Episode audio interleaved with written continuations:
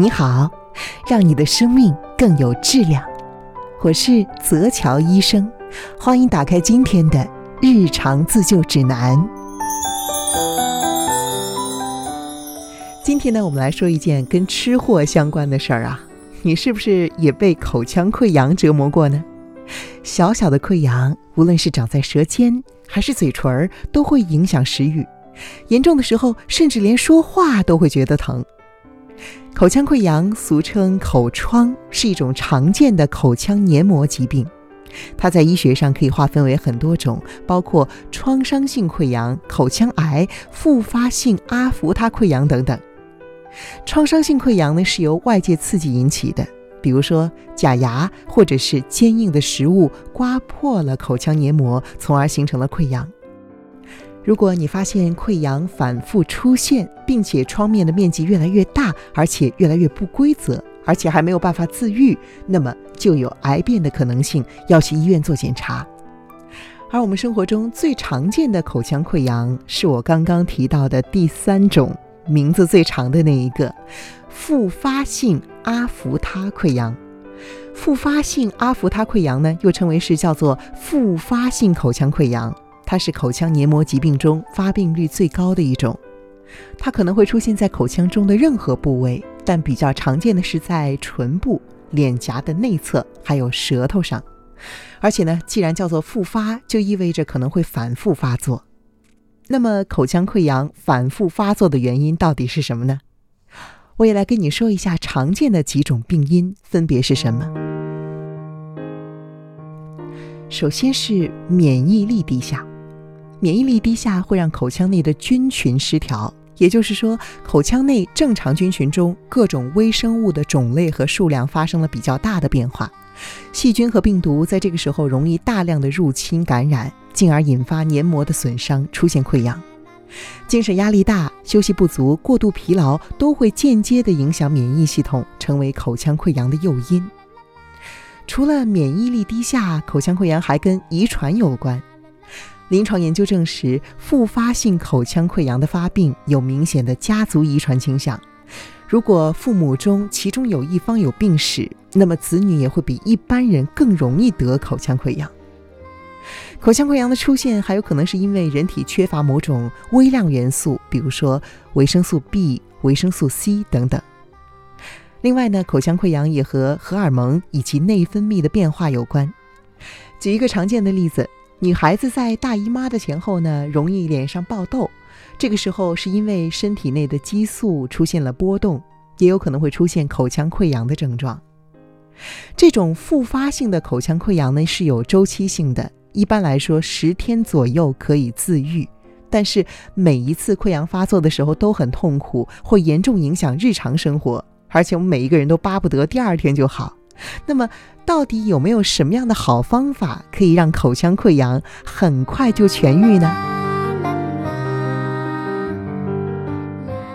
治疗口腔溃疡可以从饮食、作息、口腔卫生，还有外部用药这四个方面下手，多管齐下。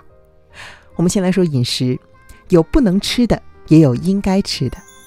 先说不能吃的，口腔溃疡发作之后呢，不能够吃辛辣刺激的食物，比如说海鲜、辣味、酸味的食物，也不能够吃温度过高或者是烫嘴的食物，因为这些食物都会对创面进行进一步的刺激，不利于它的愈合。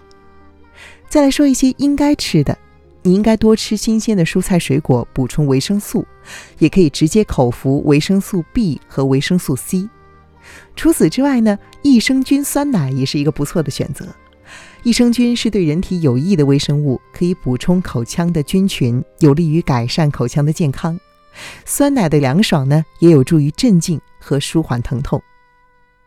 除了在饮食上多加注意之外，还要注意休息，不要熬夜，放松心情，缓解压力。睡觉之前可以用热水泡个脚，促进睡眠。另外呢，还要注意口腔的卫生，早晚刷牙都要仔细认真。其实啊，刷牙的牙膏呢也有讲究，我来跟你说一说。口腔溃疡反复发作的人，可以检查一下你的牙膏中是否含有十二烷基硫酸钠这种成分。我再重复一遍啊，十二烷基硫酸钠，它是一种表面活性剂。具有去污、乳化还有发泡的功能。它经常存在于洗发水、牙膏还有餐具的洗涤剂中，刷牙时的白色泡沫就是由它引起的。但是，美国马瑟诸塞州牙科协会的医学研究表明，这种化学成分会破坏口腔内的保护层粘液素。粘液素存在于唾液中，是口腔的保护衣，可以在吞咽和言语的活动中起到润滑的作用。如果破坏了粘液素，就会让牙龈受到刺激，增加爆发口腔溃疡的风险。所以说，如果你的牙膏中含有十二烷基硫酸钠，建议你把牙膏换成有机碱性的脱敏牙膏。